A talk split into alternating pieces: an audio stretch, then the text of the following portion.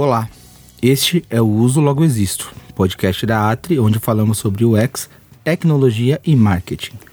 O meu nome é Diego Meirelles, eu sou analista de inbound marketing da Atri e hoje nós trazemos um tema muito importante para o universo do UX.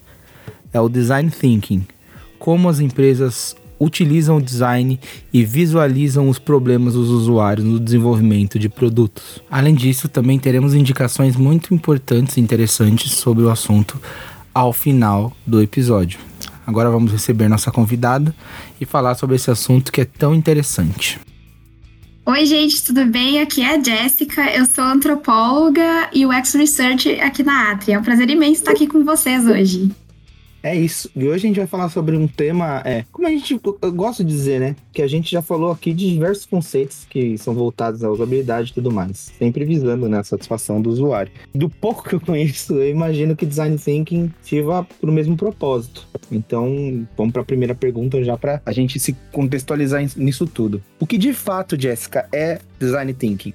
Então, gente, muitos chamam e falam como um método, né, dentro da área de UX design, mas eu sou da linha também de um grupo que pensa o design thinking como uma abordagem propriamente dita, né? Que é que se trata de um termo, né? De que vai se referir uh, para a gente pensar, né? É um processo, na verdade, que vai permitir que dentro da, de uma empresa, organização, a gente explore muitas ideias, né? Muito nosso pensamento crítico e criativo, em busca, na verdade, de, de soluções, ou na verdade, prever soluções, né? Antes mesmo Uh, de executar de fato um protótipo, por exemplo. Então, a ideia é reunir né, colaborativamente né, entre vários membros né, da, das empresas, uh, se organizar para poder pensar soluções para um determinado produto em específico. Ele pode ser digital ou não, né? Mas a ideia é justamente a gente estar tá jogando uh, ideias uh, na roda, digamos assim, para pensar determinadas soluções para diversos problemas, né? E dentro disso, eu acho que daí pode vir também. A gente se utiliza de outras ferramentas, né, dentro do Design Think, e uma das coisas que é bem utilizada dentro do, do Design Think é o diagrama do duplo diamante, né? Ou Double Diamond. E, e pensando no Design Think, né? Por mais que ele é organizado principalmente em quatro etapas, né? Para a gente estar tá pensando determinadas soluções para determinados produtos, ele não é algo, uma abordagem estática, né? A gente pode estar sempre indo e vindo, né? É algo cíclico. Então é mais ou menos nesse sentido. Várias pessoas vão estar envolvidas, né, dentro, uh, imerso, né, dentro, dessa abordagem que vai desde ao UX Researcher, UX Design, né, os desenvolvedores e e muitas empresas também têm conversado e colocado dentro da, dessa abordagem usuários, né? Principalmente pessoas que estão envolvidas também em outros processos dentro da empresa, porque a ideia é realmente focar numa problemática que está sendo as dores, né? É uma dor do, do nosso usuário. E pensar diversas possibilidades é que a gente pode estar tá seguindo e durante esse processo a gente vai estar tá focando, né? Vai afunilando cada vez mais uh, os problemas, né, que a gente quer tratar, até chegar em uma que vai ser o nosso foco principal e que a gente vai seguir dentro da, dessas descobertas que a gente vai tendo nesse processo de imersão, né, do, do Design Think. Muito bom. Eu acho que para um curioso como eu,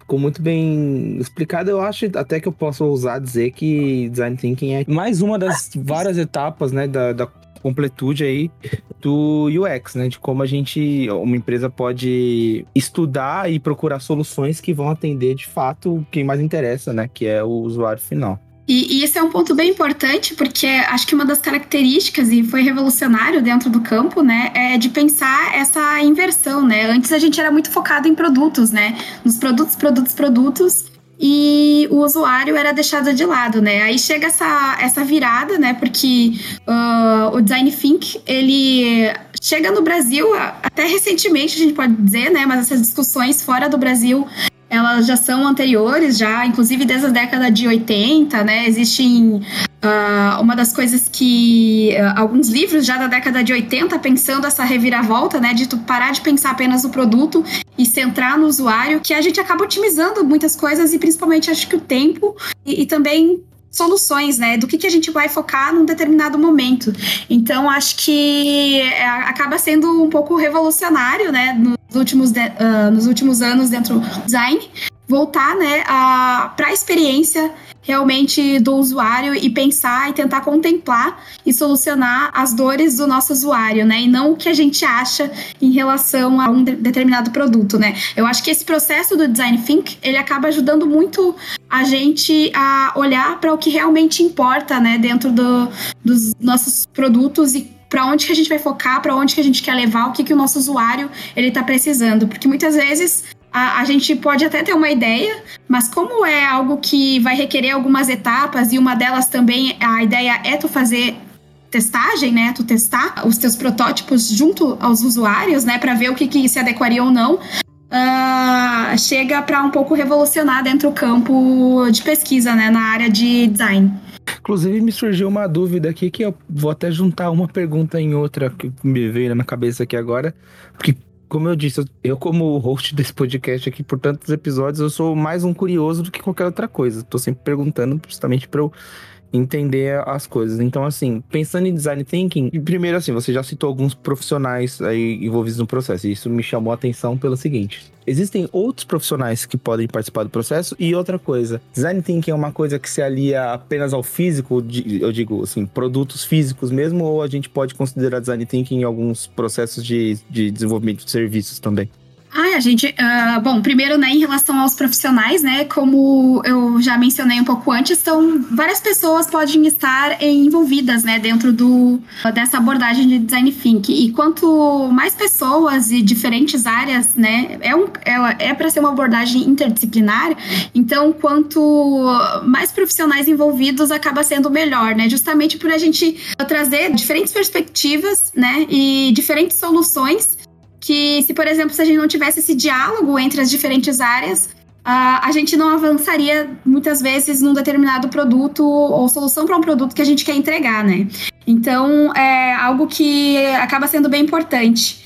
Então, ter já desde o UX Researcher, né, a parte ali do, de quem está planejando tudo, uh, desenvolvedores, né, o UX Design, que vai desenhar a interface, né, uh, os próprios clientes, né, que estão contratando a gente para isso, ter uma participação para também estar tá, tá mostrando, né, quem, quem é o seu público também, né? Uh, e também fazer esse, esse teste com os usuários, né? Existem livros, né, que uh, acabam também especificando mais isso, uh, em relação a serviços. Então, o design thinking ele, ele acaba sendo bem amplo para a gente pensar vários pontos, né? Que não só os produtos, mas também serviços uh, que são ofertados. Você já falou um pouco sobre o diagrama é, duplo diamante, né? Sobre Double Diamond, e o que leva a gente para uma, uma outra questão. Quais são as principais ferramentas que podem ser utilizadas, as principais ferramentas que são cruciais aí para o desenvolvimento? Eu vou pegar e reforçar um pouco mais a, a, essa questão do Double Diamond, porque existem quatro etapas, né, que colocam e que é muito importante na hora dessa reunião e para tentar entender um produto, né? E depois eu trago outros uh, elementos que podem, né, outras ferramentas que podem no, nos ajudar, né? Por exemplo, na parte de imersão, né, uh, vai ser uh, o momento em que a gente vai se reunir, né? Um determinado grupo se reúne e vai tentar entender um pouco mais sobre o produto, né? Tentar compreender todo o contexto e tudo que está envolvido, envolvido e o que, que afeta a aceitação, digamos assim, de, do, de um determinado produto, né? É, é, justamente o momento em que a gente vai estar tá colocando tudo que a gente sabe sobre um determinado produto, né? Aqui, por exemplo, nessa etapa, uma das ferramentas mais utilizadas é a análise SWOT, né? Que é justamente que a, a, a gente vai pegar e organizar né? Pode ser. Uh, hoje a gente tem usado bastante o Miro, né, para isso, né? Para o Miro ou, ou, enfim, o PowerPoint, mas que organize nessa análise SWOT, ou na tradução em português, análise fofa, né? Que a gente vai colocar uh, alguns pontos, como por exemplo, quais que são as nossas forças, né? Quais que são as nossas fraquezas, né? Em relação a esse projeto que a gente está de desenvolvendo quais serão as oportunidades que a gente vai ter ao desenvolver esse projeto, mas também os potenciais riscos né, que a gente pode ter. Então é nessa hora que a gente vai pegar e vai jogar tudo no papel ou no Miro ou no PowerPoint, né? Todas essa, essa o que, que a gente sabe sobre um determinado produto, né? Para a gente começar a desenvolver o projeto. Uma segunda fase do Double Diamond é, é a, a, parte de ideação, né? E é nessa fase, né, que a gente já vai ter identificado alguns pontos, né, que são importantes para pensar o que a gente tem que melhorar no nosso produto.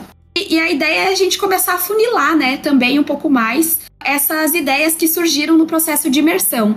Então a gente vai começar a selecionar, né, quais que são as mais relevantes ou não, até a gente chegar numa terceira fase, que é a da prototipação, né? Que é onde a gente vai começar realmente a desenhar, a gente já vai ter focado em uma ideia específica e vai seguir para estar tá desenvolvendo, né? Tá planejando, pra, fazendo o protótipo né, de um determinado produto ou serviço, né? De como que a gente vai querer que ele vai ficar uh, posteriormente, né? É nessa fase também de prototipação que a gente vai tentar, a gente faz uma representação gráfica, né?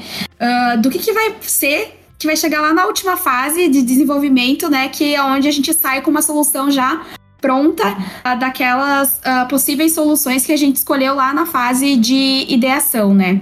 Uh, é importante mostrar que dentro de todas essa, essas etapas do processo de design thinking, uh, há sempre essa parte de conversas coletivas, né? A gente é o que chamam muito de brainstorm, né? Toda parte ali que uh, a gente vai jogando as ideias, vai afunilando as ideias, é tudo feito em conjunto, né?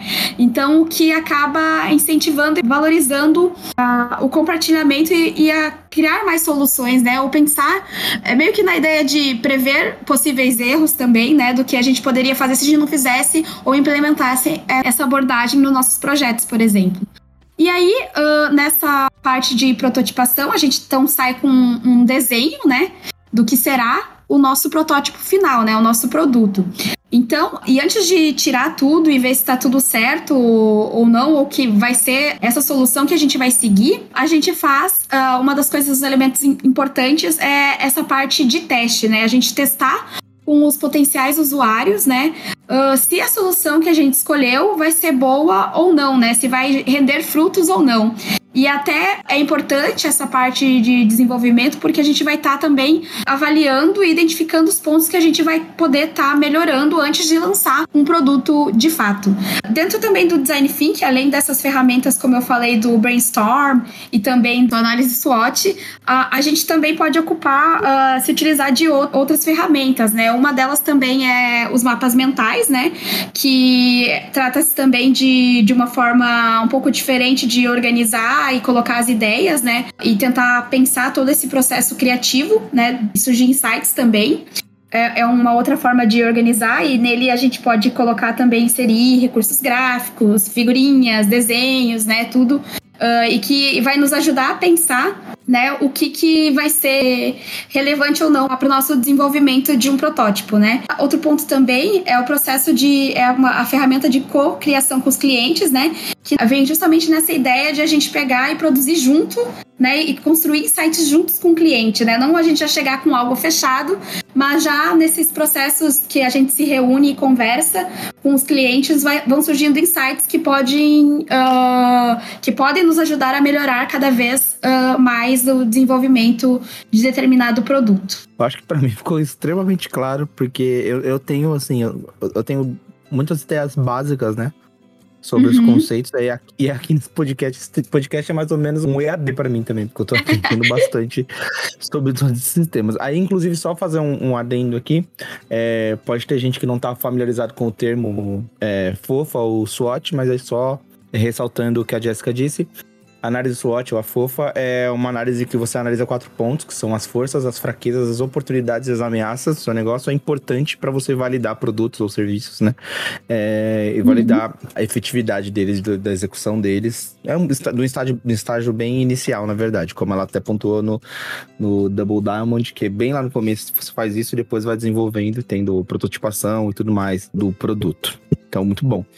E aí, já prosseguindo, né? Eu gostei de, de notar o, a, o quanto as etapas são sérias no sentido de desenvolver de fato coisas que importam. Até eu acho que o, o próprio brainstorming ajuda bastante a você validar, justamente como você pontuou, é, esses eventuais problemas que possam vir a acontecer e você vai minimizando danos, né? Minimizando riscos e, e trabalhando com o produto mais otimizado possível. E aí, pensando nisso, Você consegue citar para a gente alguns produtos onde essa estratégia de design thinking fez sucesso? Ai, sim, claro. Bom, uh, acho que eu vou primeiro trazer um pouco assim da, de como que a gente pode a gente acaba desenvolvendo aqui na Atri também. Né, a, desde a parte do planejamento até a parte de desenvolvimento, né, a gente sempre tenta pensar uh, a partir de abordagens como essa também, já que uh, a gente, a, nós somos uma empresa de usabilidade de tecnologia, né? Então, tudo que a gente vai pensando, a gente vai aplicando já desde o início, na etapa de planejamento, fazendo análise SWOT, né? Uh, e organizando tudo aqui para chegar lá na etapa final, né? Desenvolvimento, ideação e tudo mais. Acaba sendo importante a gente estar tá fazendo já isso uh, desde a etapa de planejamento, né? Mas um dos grandes cases, assim, que a gente pode citar é a Netflix é uma, uma rede de streaming muito grande, né? Que é super conhecida e se popularizou bastante nesse, nesses últimos anos, né? Assim como outras plataformas têm se destacado também. É interessante que, claro, mesmo que ela use e colete dados a partir de ferramentas específicas, né? Ela pega e personaliza o conteúdo para você, né? Então, assim, ela já vai filtrando e eles estão sempre buscando formas de atualizar e otimizar a plataforma, né? E direcionar conteúdos que uh, são específicos do teu gosto, né? Então, é um dos cases mais visíveis hoje, né, dentro do, do mercado, mas também tem outras, assim, a, a própria Natura também. Uh, é, pode ser pensada como um exemplo disso, né? Ela é referência no mercado de cosméticos, né? E uh, recentemente ela passou por um processo também de rebranding, né? Então, uh, ela teve que se reformular, né? Que já que estava perdendo bastante público mais jovens. E fez muito pensando nessa sua repaginação, né, sua reformulação enquanto empresa, né, ver o que, que os usuários, né, o que, que os colaboradores, os usuários estavam querendo ah, em relação aos produtos e serviços que a empresa oferece, né? Então a ideia é super isso, de tu pegar e, e otimizar, organizar tudo, reestruturar seus produtos e sempre dialogando com o usuário, né? De centrar e voltar e isso ter o usuário como centro, né? Então, é, é algum dos exemplos que eu, que eu posso trazer agora, assim. Mas existem outros também. Isso eu só tô pensando, né, a, de alguns uh, ramos específicos, né? Não, total, total. Inclusive a, a Netflix é interessante a gente notar que nasceram alguns produtos interessantes também da Netflix dessa, dessa questão da personalização. É, uhum. Para quem não sabe, aquela série muito famosa, que inclusive vai voltar uma temporada esse ano, que é Stranger Things, ela nasceu dessa análise de dados completa que a Netflix faz de entender que o público estava buscando uma série mais oitentista tudo mais, e ela acabou meio que nascendo. Tem gente que brinca, fala que a Netflix faz série no algoritmo, mas é, vai da análise de dados mesmo, né? Vai de você analisar Sim. o que está sendo mais. É, chamando mais atenção, qual é o interesse, e aí a série explodiu, como todo mundo lembra, né? Então, é, é, fruto também desse, desse nível de análise, né, que, que é feito. E aí, a gente já tá caminhando, né, pro final desse nosso episódio. E aí, por isso, não, não digo nem lição de casa, mas como consequência desse, dessa tonelada de informações que você trouxe pra gente aqui, muito importante, ficou muito claro pra gente a importância do design thinking. E aí, pensando nisso, para quem quer continuar, né, se aprofundando no tema, você tem algum livro, algum material que você indica? Tenho, sim. Bom, eu acho que uma das coisas que, para quem tá um pouco mais de fora e, e, não, não entende muito o que é isso, porque uh, eu posso falar enquanto antropóloga, né? Eu migrei recentemente, né, da, área, né? Eu sou da antropologia. E eu fiz cursos, né, primeiro para entender o que, que era a área de UX, né? Como é que eu poderia colaborar dentro do, de, dessa nova área, né, enquanto pesquisadora e uma pesquisadora de muitos anos dentro da academia, né. Então eu corri, recorri a cursos primeiro, né, tem várias organizações têm ofertado cursos de UX design, design thinking e, e entre outros, né, como o da HAL Bootcamp, tem da EBAC, tem da Mergo e da Doméstica e vários outros, a Lura, que é um, inclusive dos que a gente se utiliza aqui na Atri, né, para se uh, uh, se aperfeiçoar, né? Uh, mas também há livros, né? Como o design emocional, o design do dia a dia, do design think ao design doing, que aborda um pouco mais sobre essa temática. Qualquer coisa eu posso deixar, a gente pode deixar o, o link em algum lugar, né, sobre esses livros e, e de cursos também. Mas é, esses seriam, por enquanto, as maiores referências, assim, porque realmente vai introduzindo, uh, para quem não conhece, não é muito familiarizado uh, em design, mas a linguagem é bastante acessível e isso acaba sendo bem legal. Tipo, por exemplo, o design do dia a dia, ele vai mostrando como qualquer objeto uh, e as falhas, né? Uma das coisas que ele mais fala é o, de tanto que eu falhei, eu acabei acertando. É mais ou menos nesse sentido, porque uh, uhum. na hora de elaborar um produto, né? Se tu não foca uh, exatamente no que o usuário quer, né? Ou nas necessidades do usuário, acaba que você vai errando muito, né? Vai errando diversas vezes. E ele vai falando um pouco, contando nesse livro do design do dia a dia, o quanto as pessoas até tiravam com ele. Ah, não, essa é a porta, a porta de, Nor de, de Norman, né? porque ele tinha um jeito específico e que dava vários problemas na, na, nas portas que ele fazia o design. Então começavam a tirar muito ele por causa disso, e foi através desses erros que ele teve na elaboração de produtos, né? Que ele começou uh, e ele escreveu esse livro Design do Dia a Dia, né? que é bastante conhecido e que dentro da área e que não se trata apenas de pensar uh, produtos digitais, né? Se a gente pega e olha para a Atria, a gente pensa muito mais produtos digitais, serviços, né? Como sites, aplicativos, né? E, mas design thinking não é apenas sobre uh, produtos e serviços digitais, né? Mas são também uh, não digitais, né? Sim, esse exemplo que você deu da, de Norman, da porta de Norman, é justamente é, é, é sobre isso que a gente sempre está falando aqui, a, a, tentativa e o erro, porque você através do erro que você vai aprender novas formas de fazer, aprender o que, que vai te causar um resultado ruim, o que pode te proporcionar um resultado bom. Então é tentativa e erro e, e essa, eu acho que UX também nasceu um pouco disso, né? Nasceu dessa necessidade Sim. de você aperfeiçoar tudo para o usuário. Então Assim, esse foi um episódio excelente. Fiquei muito feliz, aprendi bastante. Eu tinha uma visão bem limitada sobre o tema e agora com certeza eu vou atrás dessas indicações que você fez pra gente. E aí eu queria, primeiro de tudo, agradecer, né, Jéssica, a sua participação. Foi um episódio excelente aqui. Fica aí o convite para próximos episódios também e também saber suas considerações finais sobre esse episódio que a gente gravou. Ai, quem agradece sou eu. Tô muito feliz de estar participando do meu primeiro episódio aqui na Atri, né? Eu me sinto bastante feliz, satisfeita, né? Ainda mais tá falando de coisas que eu gosto muito, né? Eu sou uma pessoa muito emocionada com o que eu gosto. E então, uh, pensar design thinking, pensar o UX, uh, pensar os usos que as pessoas fazem das tecnologias é algo bastante presente na minha vida já desde a graduação, né? Então, desde que me tornei pesquisadora, então eu gosto bastante uh, de falar sobre isso, entender as pessoas, né? Ver o que, que as pessoas, o que acaba, o que, que a gente pode acertar cada vez mais, né? Em estratégias para melhorar sites, plataformas. Então eu quero agradecer demais esse papo aqui contigo. Espero vir outras vezes também e agradecer a galera aí que tá ouvindo a gente até agora, né? E qualquer dúvida é só, não vou dizer de zap, mas pode ir no, no Instagram. Claro, a gente deixa as suas redes aí na descrição do episódio. Mais uma vez agradecendo sua participação e agradecendo a você, ouvinte, que chegou até aqui em mais esse episódio do Uso Logo Existo. Não esqueça de compartilhar esse episódio com a sua rede profissional, seu Instagram, onde você achar melhor, e de ouvir os outros episódios que nós temos por aqui. Siga a gente também nessas plataformas digitais para que você esteja sempre por dentro dos nossos novos episódios. Eu agradeço sua participação e nos vemos na próxima semana.